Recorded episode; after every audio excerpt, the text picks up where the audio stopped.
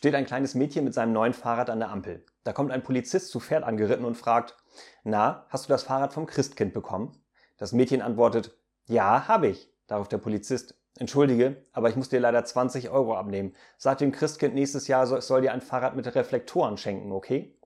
Da fragt das Mädchen, haben Sie das Pferd auch vom Christkind bekommen? Der Polizist überlegt kurz und nickt dann. Darauf das Mädchen, na dann sagen Sie dem Christkind nächstes Jahr, das Arschloch kommt hinten hin und nicht oben drauf. Oh.